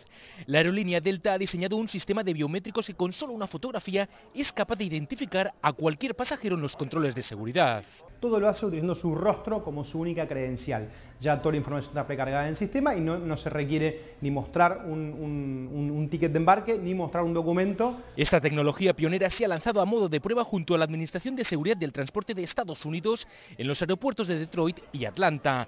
Aseguran que es completamente seguro y fiable. Es una alianza con el TSA de Estados Unidos que debe ser de los gobiernos eh, que más foco y más atención le prestan a la seguridad tanto en aeropuertos como aeronaves. Muchos consideran que estas máquinas de reconocimiento facial podrían ser beneficiosas para el sector aeronáutico, ya que ayudarían a descongestionar los puntos de control de los aeropuertos. Todas esas filas, todas esas colas que hay en los diferentes aeropuertos, lo mismo para entrar que para salir, se aminoran. El proyecto de Delta se presenta estos días en la Feria Tecnológica Emerge Americas en Miami, Florida, considerada la más importante para Latinoamérica. Muchos de los asistentes están convencidos de que la inteligencia artificial ya es una realidad. Eh, la inteligencia artificial ya está dominando nuestras vidas, es solo que no nos damos cuenta. En el futuro seremos más conscientes de ello. El sistema de reconocimiento facial es solo uno de los numerosos proyectos que actualmente se están desarrollando en Estados Unidos.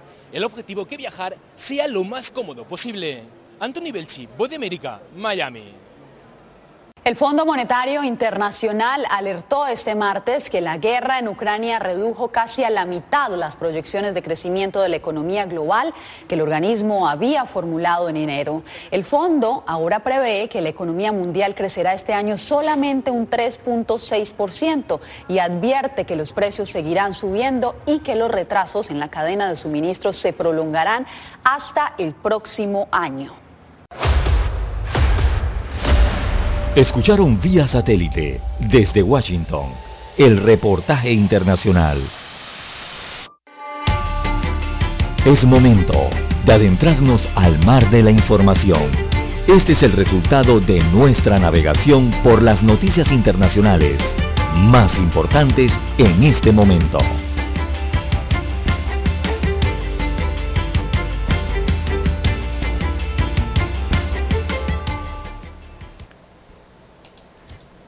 Bien, amigos oyentes, las 6.48 minutos, 6.48 minutos eh, de la mañana en todo el territorio nacional. Bueno, dando un repaso a nivel internacional, aquí observando de relieve, eh, en Brasil el presidente Lula da Silva confirma que repostulará a la presidencia de Brasil. Así que la campaña la lanzará el próximo 7 de mayo, según anunció desde tierras eh, suramericanas. Eh, el líder del Partido de los Trabajadores aseguró que hay que estar preparado para una elección polarizada, perdón, que lo enfrentará con el actual mandatario Jair Bolsonaro. Así que finalmente Lula da Silva eh, irá a la contienda política por el Brasil nuevamente. Eh, Lula da Silva ya tiene como 80 años, ¿verdad? Está por allá. Bueno, en más títulos a nivel internacional para la mañana de hoy, también tenemos que eh, la justicia británica emite orden que autoriza extradición de Julian Assange a Estados Unidos de América. Así que la defensa del fundador de Wikileaks tiene hasta el próximo 18 de mayo para presentar sus alegaciones a la ministra del Interior, Priti Patel, quien tiene la última palabra en esta decisión. Así que ya hay orden formal que autoriza la extradición del fundador de Wikileaks a Estados Unidos de América, esto para ser juzgado por espionaje por la publicación de cientos de miles de documentos secretos eh, a partir del año 2010.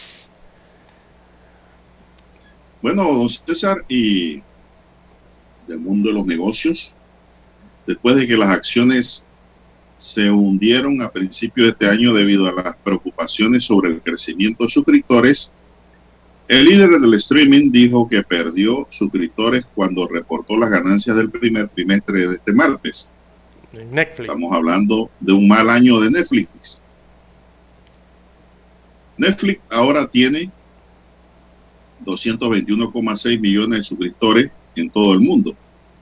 Perdió 200 mil suscriptores en el primer trimestre de este año, reportó la compañía ayer se esperaba que el servicio agregara 2,5 millones de, de, suscriptores y dijo que espera perder otros 2 millones de suscriptores en el segundo trimestre del 2022. El reporte hizo que las acciones cayesen hasta en un 25% en las uh, operaciones posteriores al cierre. Bastante. Las ganancias del cuarto trimestre de Netflix fue de 1.500 millones de dólares, por debajo de los 1.700 millones de dólares en el trimestre del año anterior. Los ingresos aumentaron un 9,8% a 7.800 millones de dólares. Estamos hablando de millones y de pérdidas. Y de 25%, 25% de caída en Wall Street. Eso es mucho, eh, don Juan de Dios. Claro, eh, eh, evidentemente estas plataformas creció con la llegada de la pandemia. Cuando apareció la pandemia, don Juan de Dios, tanto Netflix como otras plataformas, Zoom y otras, otros métodos tecnológicos, tuvieron un fuerte crecimiento durante la pandemia. Y claro que ahora con la, lo que ya se aproxima a la pospandemia, cuando esto lo declaren endémico, evidentemente el, mercado debe corregirse, ¿no? se espera una corrección. Pero eh, yo creo que no se esperaban que esa corrección fuera tan fuerte como lo que le está pasando a Netflix, Don Juan de Dios y sumado evidentemente por el efecto que tiene las sanciones a Rusia, producto de la invasión a Ucrania o la guerra que mantiene Rusia con Ucrania. Eh, recordemos que en Rusia estamos hablando de millones de personas que viven en ese país, pobladores que también están, eh, utilizan este tipo o utilizaban este tipo de sistemas, ¿no? Y que ahora por las eh, restricciones evidentemente son abonados que pasan entonces, que se les caen de las de, las plataformas. Bueno, de la situación que está ocurriendo entonces con estas grandes plataformas. Cuando Netflix eh, nació, Lara, ellos nacieron bajo una operación, bajo la firme creencia de que el entretenimiento a pedido, es decir, a su gusto y entregado por Internet, suplantaría la televisión lineal. Pero eso no ha ocurrido así dice que ahora no están aumentando los ingresos tan rápido como les gustaría, porque no han podido tampoco vencer a la televisión lineal, don César. Exactamente. Y es verdad, don César. Hay gente que prefiere tener Netflix que cable. Algunos. Pero ya se están regresando para el cable. Y algunos a la televisión abierta. Bueno, la televisión abierta siempre, claro. siempre ha estado allí, la televisión tradicional, ¿no? Es como la radio, don César. La radio jamás podrá morir, aunque existan redes sociales. Hay cosas, exista lo que exista. Exacto. Hay cosas que no pasan de moda, don Juan de Dios. Exacto. Eh, hay cosas que no pasan de moda. Y una de esas es, dentro de los medios de comunicación, la radio, don Juan de Dios. Eso no va a pasar de moda. Igual los periódicos, la prensa escrita, esas son cosas que no pasan de moda. Eh, es. es una constante lucha que hay entonces entre las diversas formas de comunicación dentro de los medios de comunicación masiva, que incluyen también las plataformas de Internet, eh, como esta Netflix. Cuando llegó la televisión, don César, todo el mundo dijo, ay, la radio va a desaparecer. Pues no ha sido así, la radio se ha fortalecido. Llegaron ahora las vías de comunicación a través de los medios digitales y dijeron, ay, la radio va a desaparecer con Internet. No, la radio se ha adaptado y se le han metido en el Internet a los internautas. Así mismo es. Ah, no, que la radio nada más para lo que la televisión ahora también es para los que tienen carros, que pueden ver televisión en su carro. Ah, pero si ves televisión te puedes distraer y tener un accidente. Cuando escuchas radio no vas a tener ningún accidente porque tus sentidos van a estar atentos en oído y vista. En la televisión se distrae en estos sentidos y tienes accidentes. El de la vista. Pues la radio, don César, es el mejor medio de comunicación que se ha creado en el mundo y para mí es inmortal. Así es. Bueno, en Son las 6.54 minutos, pero Netflix pues se ha equivocado. Eh, bueno, Netflix acusa a los usuarios. O sea, ellos eh, como compañía, ellos están acusando a los usuarios. ¿Por qué? Porque dicen que los usuarios comparten las cuentas. Eh, don Roberto debe saber ah, de esto cuando esto se hable de lo, abren de Netflix. y ellos admiten la posibilidad de que, que ofrecer a los usuarios una cuenta que posteriormente ellas comparten entre varios hogares o entre varias familias o entre varios abonados, ¿no? Eh, que eso es lo que ha mermado el, crecimiento de Netflix. Y no dejan de tener algo de razón allí en Netflix, ¿no? Porque usted entrega, o sea, yo tengo una cuenta de Netflix, yo le doy la, contraseña a mi hijo, a mi esposa, a un familiar y él la puede ver ahí en su casa. ¿No es así, don Roberto? Así es, ¿verdad? Bueno, entonces también la compañía compartir. dice que los usuarios no están haciendo buen uso en ese sentido. Pero bueno, así son los usuarios. Bien, eh, las 6.57 minutos de la mañana en todo el territorio nacional. Bueno, don César, ayer circuló en redes sociales, volviendo al plano nacional, eh, un video de un matrimonio igualitario que se desarrolló en la comarca Nove a tal punto que hoy Crítica Libre se pregunta si eso fue real o simplemente fue, fue un show. Hasta el día de hoy nadie sabe, don César. Es decir, que se realizó en la comarca un matrimonio entre personas del mismo sexo. Y eso no, Hoy se pregunta, ¿fue una boda? ¿O simplemente pues un vacilón? Nadie mm, sabe todavía, don César. Y es que una presunta boda gay de, en Alto Chamí, en la comarca Nuevo generó ayer toda clase de comentarios. El presunto casamiento indígena se produce mientras la presidenta de la Corte Suprema de Justicia, María Eugenia López, tiene 600 días sin emitir un fallo sobre una demanda contra un artículo del Código de la Familia que establece el matrimonio solo entre hombre y la mujer. Bueno, aquí quiero hacer un alto. ¿eh? No es la magistrada María Eugenia López la que tiene eso estancado. Son nueve magistrados, que tienen que emitir conceptos sobre el mismo. Ahí está equivocado el periódico. Crítica libre. En redes sociales se han divulgado fotos de la pareja, una de las personas que lleva una vestimenta de una mujer noveculé, es una lo que se supone es un velo blanco para esta ceremonia. En la cabeza. En la foto también aparecen dos hombres que sirven de testigos de ceremonia. El primero en cuestionar fue Ricardo Miranda, el hijo de Tabasará, quien dijo que el pueblo nove ha sido respetuoso de las decisiones individuales referentes a las preferencias sexuales sin embargo, no se admite un exabrupto por el respeto a la familia que es la base de la sociedad. Bueno, por lo menos una voz nove ha salido al paso, ¿no? Miranda dijo que el Consejo de la Juventud Novebulet designó una comisión para investigar si es cierto o se trata de una broma, pero lo que no se puede permitir es que se atente contra las buenas costumbres y las autoridades deben poner un orden sobre estos temas que representan una vergüenza para nuestro pueblo.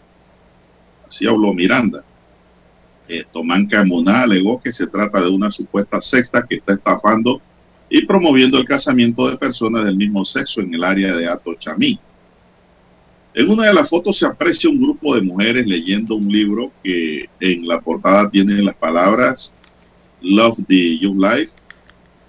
Habrá que esperar ahora para determinar si fue broma o en efecto fue una boda gay celebrada en el área no me Entonces, ese es el problema, que no sabemos si se trata de algo real o de algo inventado, de algún tipo de show o, para buscar likes en redes sociales. Bien, son las 6 y 9 minutos. Vamos a hacer un alto para regresar con más noticias.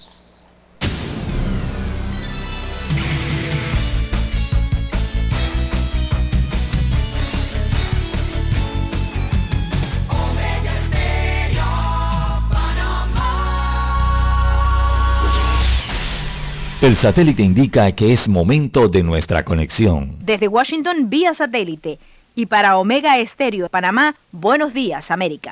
Buenos días América, vía satélite desde Washington. Noticiero Omega Estéreo. Noticiero Omega Rusia lanza Estéreo. nueva ofensiva en el este de Ucrania en un intento por apoderarse del corazón industrial del país.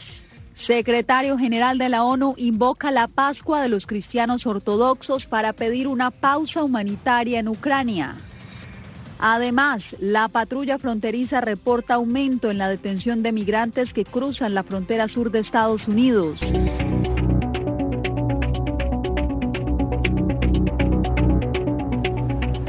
¿Qué tal? Bienvenidos. Comenzamos las noticias con la anunciada ofensiva de Rusia en el este de Ucrania.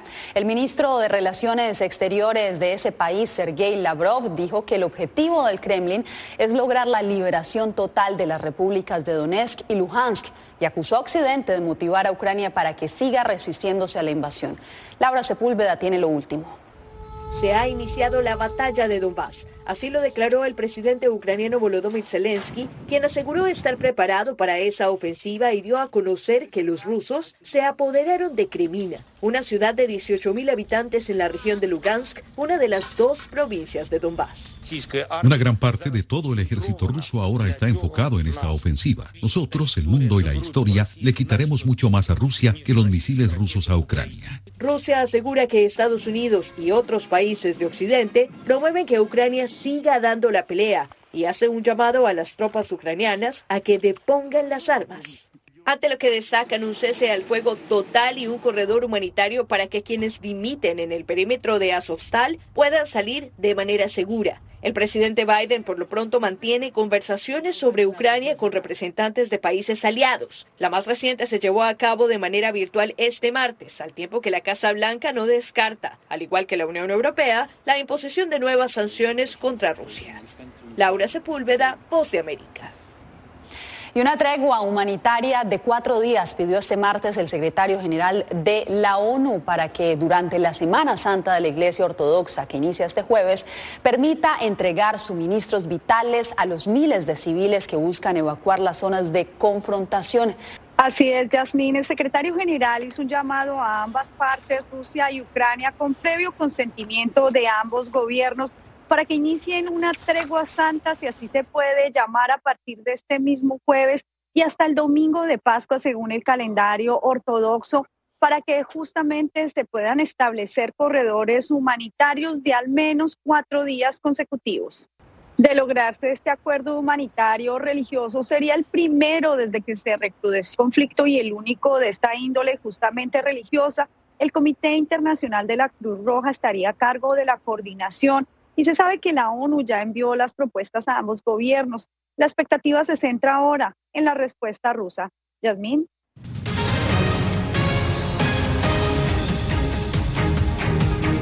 Cifras récords de detención de migrantes registran las autoridades en la frontera sur de Estados Unidos. Víctor Hugo Castillo nos informa desde McAllen, Texas. Con embarazo de siete meses, esta madre salvadoreña cruzó la frontera acompañada de su pequeña hija. Nos tocó venir un- en un tren, casi no se puede ni respirar mucha gente.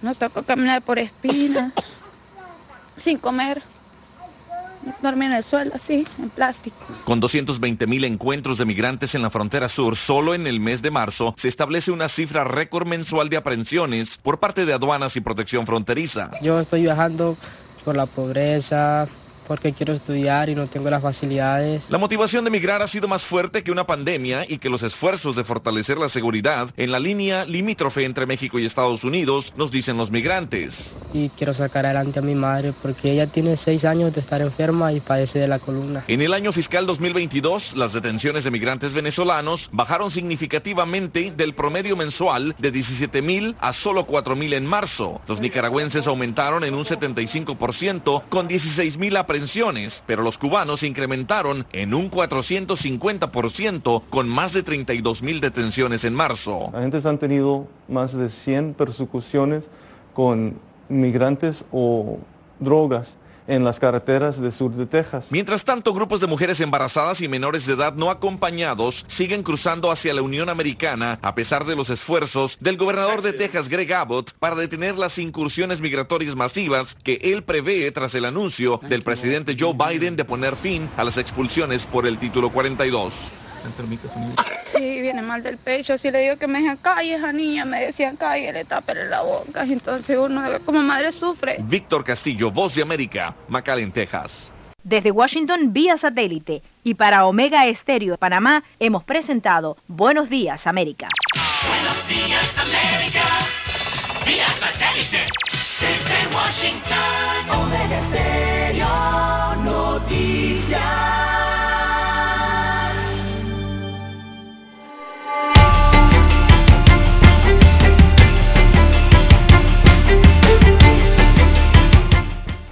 ¿Ya qué hora tenemos, don César? Bien, tenemos las 7.6, 7.6 minutos eh, de la mañana en todo el territorio nacional. Bueno, dice hoy un tabloide del Crítica Libre que un segundo desmentido recibió la denuncia de la diputada independiente Walkiria Chandler sobre presunta esterilización forzada a 15 mujeres indígenas en Bocas del Toro. Eh, destaca el periódico que ayer la Defensoría del Pueblo informó que no ha podido comprobar que a las mujeres de los pueblos originarios del área de Charco La Pava y comunidades indígenas adyacentes a Bocas del Toro, dado que no existe elementos concluyentes que están en investigación que comprueben la práctica de una esterilización forzada de parte de funcionarios de la Caja de Seguro Social o del Ministerio de Salud. En febrero, la Defensoría del Pueblo activó una comisión especial para llegar a la realidad material trasladándose con equipo interdisciplinario a Charcolapava para investigar los hechos denunciados. Durante la investigación, la Defensoría hizo un llamado reiterativo ofreciendo el servicio de exámenes de ultrasonido para corroborar la práctica de procedimientos de salpingectomía. Sin embargo, hasta la fecha no ha acudido ninguna mujer para recibir dicha atención. Además, según respuesta de, la, de las instituciones de salud, los procedimientos realizados en 2019 a 2020 en los dos casos de mujeres que se sometieron al tipo de operación, pues fueron autorizados. Es lo que hoy se da a conocer, don César. De Así caso, es, ¿no? No hay mayores detalles. Bueno, La ellos ciudad del pueblo ya está cansada de caminar y preguntar en el área y pues nada encontrado. Nadie se presentó a confirmar la existencia entonces de estos casos allá en Charco eh, La Pava. Es que eso era lo que nos extrañaba, don Juan de Dios, desde el inicio de las, de las eh, denuncias, ¿no? Eh, por, parte de la Asamblea Nacional, en, en este caso, que ah, dio la voz Es de alerta. Porque Eso no cuando, tiene sentido, don César. sí, cuando se entra Mire. una salpingectomía, don Juan de Dios, a una operación, oiga, a usted le preguntan de todo, ¿ah? Cuando uno se va a operar o va a tener una cirugía. Y se lo preguntan eh, en todo, eh, con todos sus sentidos activados, o sea, sentado en la mesa, incluso en la- eh, acostado ya en la mesa de operación, todavía le están preguntando a usted si sabe usted de qué se va a operar, eh, usted sabe quién es el doctor que lo va a operar a usted. Todo eso se lo preguntan a uno, don Juan de Dios, antes de ponerle la lo tiene, anestesia. eso lo tiene que hacer, eso lo tiene que hacer un personal idóneo. Exacto, es muy raro, ¿no? Que, que- que no estuvieran informadas las personas que supuestamente No, no, no, no, no. fueron afectadas con esto. Así es. El tema, bueno, no, no, no se ha sabido más del tema.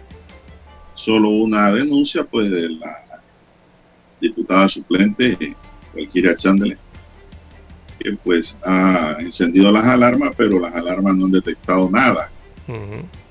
De Allá irregularidad. encontraron, ¿no? dice, en un expediente del Ministerio de Salud, de una paciente de 25 años que en el 2019 estaba embarazada, llegó al hospital de Sanguinola y fue sometida a cesárea más la, salpi- la salpingectomía parcial bilateral.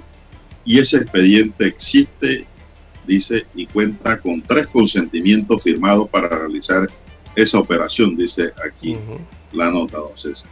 Que por eso digo, o sea, el consentimiento del paciente. Al paciente se le explica eh, toda esa situación, don Juan de Dios. a menos que ya cuando el doctor abra, ¿verdad?, del cuerpo y, y se encuentre, por ejemplo, ya un cáncer en metástasis, imagínese usted, ¿qué le, qué le queda al médico hacer? Al, obstet- el- al, obstet- al ginecólogo en este caso.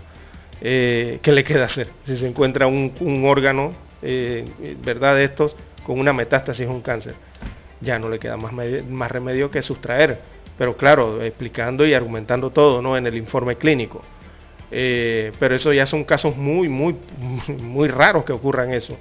Regularmente el paciente está informado de qué se le va, qué procedimiento médico se le va a aplicar y por qué razón le están aplicando el procedimiento médico. Eso es, eso es básico en cualquier hospital de Don Juan de Dios del MINSA o de la Caja del Seguro Social y cualquier médico lo sabe y lo hace así. ¿Qué va, don César? Eso es muy difícil. Mire, que para que un médico le tumbe a usted una verruga, usted tiene que firmar un consentimiento. Exacto, y examen tras examen, ¿Para qué? explicación. ¿Para qué? Porque es una intervención y algo, la gente dirá, bueno, pero es que es algo sencillo. Dice, dirá la gente, pero ¿qué va la, tumbando esa verruga el médico? eh, está ayudando al paciente. No, el médico de qué se está cuidando. Está tocando. De que mañana pasado le salga ese paciente con tres abogados diciendo que esa verruga Le era muy atractiva y hacía millonaria a la persona y le ha ocasionado un perjuicio enorme al volarle la verruga sin su consentimiento. Exactamente. Ustedes no saben que se opera el derecho. Así mismo es. O que esa, eso esa, sustracción de la verruga. personal que interviene se cuidan, se cubren con los consentimientos, inclusive los funcionarios de salud y de la Caja de Seguro Social. Entonces, explicado eso, nos debemos ir a la pausa. No, todavía son las 7:11 minutos. ¿Qué más tenemos, don César? Bueno, nos preguntan por acá por el tema de las firmas eh, para revocatoria del alcalde capitalino. Bueno, el Tribunal Electoral informó los lugares que en, en los que está prohibido recoger firmas. Hay lugares donde se puede firmar, pero hay lugares también en los que no se puede recoger firmas de respaldo para esa revocatoria de mandato. Eh, por ejemplo, no se puede recoger firmas en las oficinas públicas. Allí no se puede hacer ese proceso exceptuando, claro está, las oficinas del Tribunal Electoral, son las únicas donde se puede firmar, en las sedes del Tribunal Electoral. Tampoco se puede ir a recoger firmas a los hospitales, a los asilos, a los centros educativos, tampoco se puede recoger firma allí, y tampoco en los cultos religiosos, tampoco en bares ni en las discotecas se puede hacer ese proceso de recolección de firmas, ni en inmueble de propiedad particular sin la previa autorización de sus propietarios, los ocupantes o los administradores del inmueble en este caso. Así que en esos lugares se hace la advertencia que el proceso de firmas no se puede dar allí, pero sí se puede dar en el resto, en las sedes del Tribunal Electoral, a través del Internet, ¿verdad? en las plataformas o en los kioscos habilitados en los diversos puntos de Ciudad Capital y también del interior del país, cuando se hace vía Internet eh, la solicitud. Así que bueno, Bueno, aquí, a partir de hoy mesa, arranca don eso. Roberto. Don Roberto, aquí en la mesa, por lo menos usted y yo estamos impedidos para firmar. Porque vivimos en distrito ajeno a la ciudad capital, más no Lara. Así es. Lara sí vive y vota en la ciudad capital. Yo no sé si él firmará o no. No le voy a decir. Nosotros estamos habilitados, eh, estamos dentro de los 600 mil del padrón electoral del distrito de Panamá. ¿Usted está esperando alguna oferta? Que, que, que decidiremos eh, si el alcalde se queda o no. Bueno, ya es una decisión suya, Lara, y no nos diga. No ¿Qué quiere va a saber. hacer? Si se queda quieto o firma. No, no, no, no, no, no, no, No quiere qué saber. va a hacer. No, no, yo no quiero. Me lo dice aparte, fuera de micrófono. Bueno, está bien, pues vamos a seguir su recomendación. Vamos a la pausa mientras aparte. tanto, don Roberto. Noticiero Omega Estéreo. Problemas de tierra, accidentes graves, reclamos a aseguradoras, incumplimientos de contratos, reclamos de herencias, todo asunto civil y penal, consulte al 6614-1445. Ahora contamos con el servicio de asesoría, confección de pliegos de cargos, impugnación y defensa en materia de contrataciones públicas. 6614-1445. Licenciados Juan de Dios Hernández Sanjur y Belkis Hernández Díaz. 7.30 AM. Infoanálisis. Con entrevistas y análisis con los personajes que son noticia. La mejor franja informativa matutina está en los 107.3 FM de Omega Estéreo. Cadena Nacional. Desde los estudios de Omega Estéreo, establecemos contacto vía satélite con la voz de América. Desde Washington, presentamos el reportaje internacional.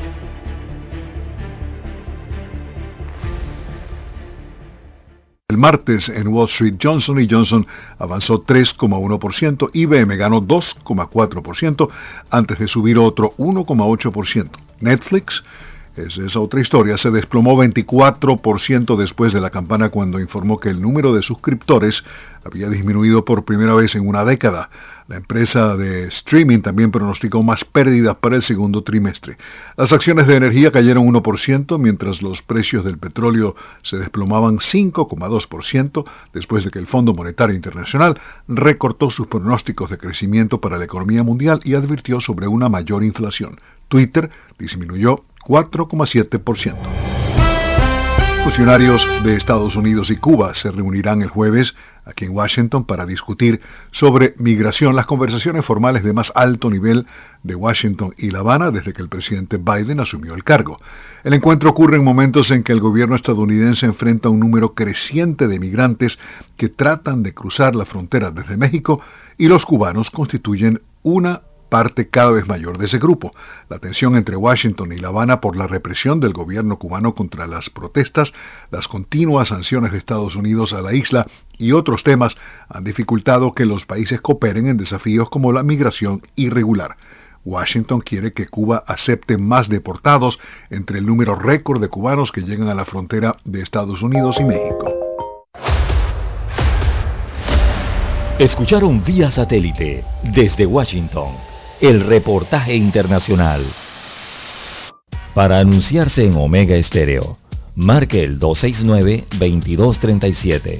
Con mucho gusto le brindaremos una atención profesional y personalizada. Su publicidad en Omega Estéreo. La escucharán de costa a costa y frontera a frontera. Contáctenos 269-2237. Gracias. ¿Qué tal amigos? Les saluda Álvaro Alvarado. Quiero invitarlos para que me acompañen en mi nueva casa, Omega Estéreo, donde estaremos hablando sin rodeos de los temas que interesan a Panamá, de lunes a viernes, de 8 y 30 a 9 y 30 de la mañana. Sin rodeos, con Álvaro Alvarado, por Omega Estéreo. Noticiero Omega Estéreo.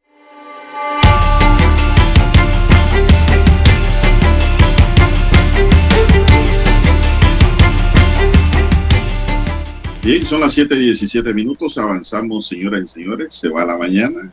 Así es, don Manuel. con cuidado. ¿eh? Bien. Dígame, don César, ¿qué dicen los arqui y los ingenieros? Ajo, hoy tienen protesta pacífica, ahora que toca el tema de don Juan de Dios. Hoy los ingenieros y los arquitectos eh, se manifestarán en varias provincias del país. Eh, así que no, esto fue el día de ayer, don Juan de Dios. Se eh, anunciaron protestas en varias provincias del país a las 4 de la tarde. Eso es el tema que tiene que ver con los temas del salario para los arquitectos, los ingenieros y también los denominados diseñadores y técnicos. Eh, esto tiene que ver con los, de, los que hacen diseños ¿no? gráficos. Eh, en Panamá Así que el gremio se manifestó y utilizaron la, la, el lema, idoneidad para qué si no me vas a pagar como es. Y esto viene, ¿Cuánto gana un ingeniero, don César? Y esto viene del producto del aumento de que le hicieron a los obreros de la construcción. Ahora los ingenieros también se quejan, ¿no? Por ese tema, de que el pago debe ser el que es. Es que, los, es que, don Juan de Dios, yo creo que los ingenieros vienen desde 800, 900 dólares eso es lo que cobran más o menos en el Estado, en el Estado, los que trabajan en el gobierno. Está por ahí 800, 900 dólares. Y en el sector privado ganan un poco más, 1.200 a 1.000, digo, como salario base. Usted está hablando del salario mínimo. Del salario mínimo, de ahí arrancan, de ahí parten, ¿no? Y en el sector Ah. privado de 1.200 a 1.500, por allí arrancan más o menos. Eh, como salario de inicio, inicial, ¿no? Así que ellos exigen que les paguen lo que es. Recordemos que cuando se hacen proyectos, don Juan de Dios, Eh, incluso la Junta Técnica de Ingenieros y Arquitectos tiene establecida por allí una, una tabla de honorarios, algo parecido así a los abogados, don Juan de Dios, que tienen su tabla para los honorarios, ¿no? O también un Sí, porcentaje, o también el cobro de un porcentaje en base al costo total del proyecto que desarrolle el ingeniero o que desarrolle el arquitecto, dependiendo de eso, ¿no? Así se cobra, cobran ellos, eh, cuando están en el sector privado me refiero, o en algún proyecto de inversión. Pero eh, han salido entonces a, protestar eh, por esta situación en varios puntos, en, en Herrera, en Chiriquí, en, en Coclé, también protestaron en Veraguas respecto a esta eh, situación. Salieron a manifestarse por el tema de los salarios. No, hombre, que va.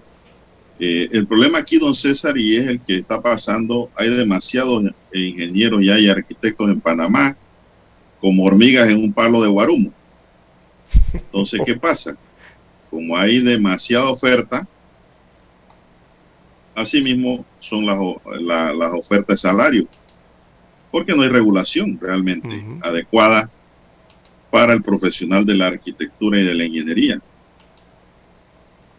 Entonces, esto es un problema serio y ya no solo se está viendo en la ingeniería y la arquitectura, se está viendo, don César, En en muchas profesiones. Sí, por allí ya muchos eh, eh, piensan o, o- o- o promueven lo que sea una ley general de sueldos en el país, don Juan de Dios, de- de- de- en todas las disciplinas. La ley general de sueldo para profesionales. Exacto, porque como va la cosa, imagínense que hay proyectos que hay ingenieros que ganan 800 dólares, pero el obrero calificado eh, gana 1.200, 1.300, 1.500 de salario. Entonces ahí están las, eh, eh, las diferencias, ¿no? Que generan este tipo de movimientos y este tipo de protestas en el país. Bueno, antes yo recuerdo, don César, cuando yo visité la construcción, en mi tiempo mozo de joven, oiga, los ingenieros ganaban buen salario. Como Los no, ingenieros civiles, los eléctricos, ¿no? En cada obra privada. Eran los que mejores ganaban. Pero ahora, con esto de las convenciones, los obreros calificados ganan hasta más dinero que los ingenieros y arquitectos, que son los jefes de ellos. sí. Ese es el problema.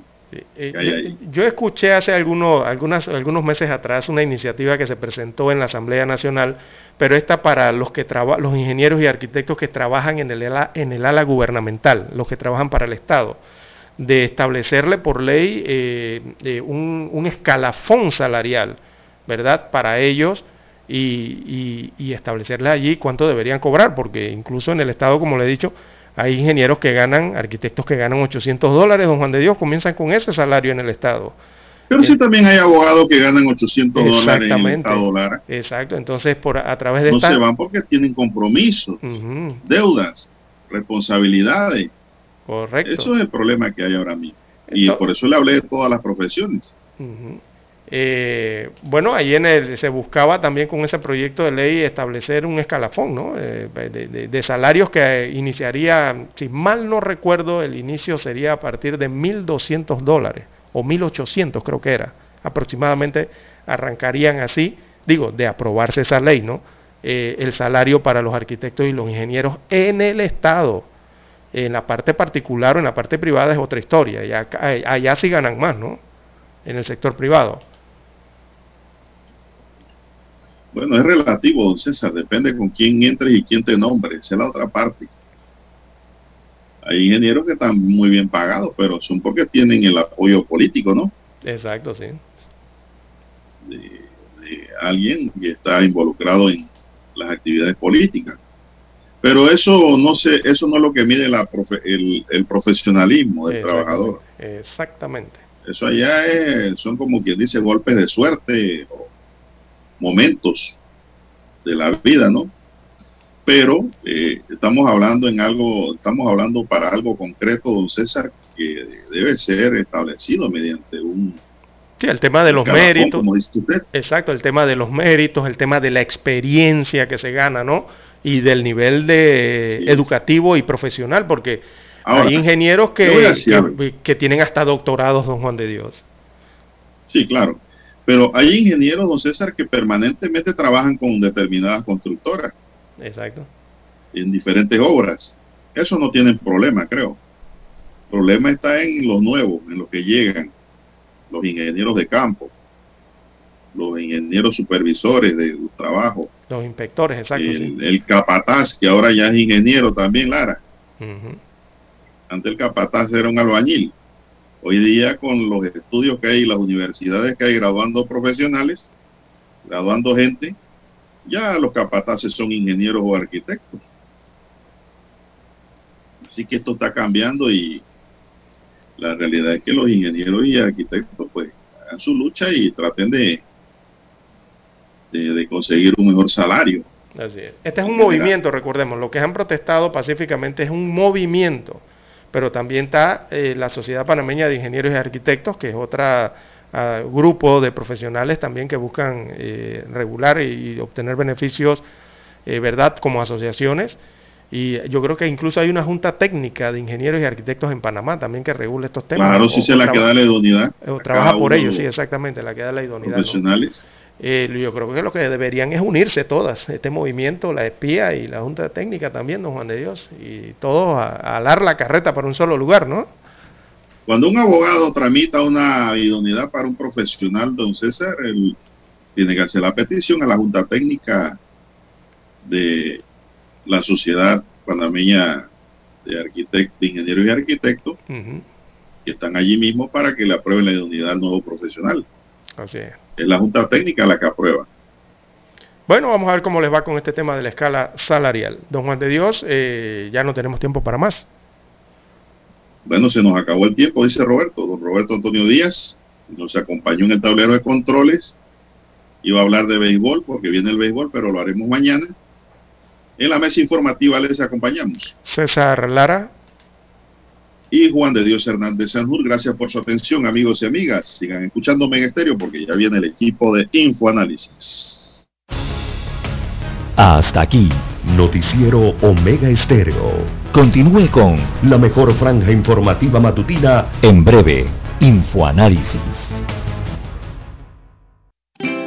Hogar y Salud les hace la vida más fácil con la extraordinaria línea de pañales nocturnos para adultos Prevail. Los pañales nocturnos para adultos Prevail son 100% absorbentes y de uso prolongado. Sus exclusivos materiales los hacen 100% respirables, brindando máxima comodidad.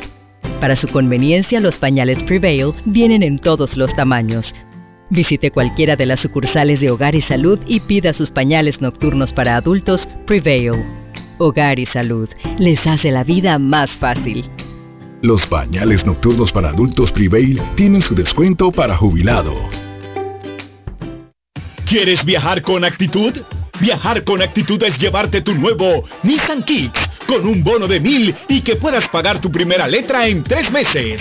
Como también lo es ir siempre conectado gracias a su pantalla con Android Auto y CarPlay. Además de saber en cada viaje la presión de tus llantas con su medidor digital. ¿Qué esperas?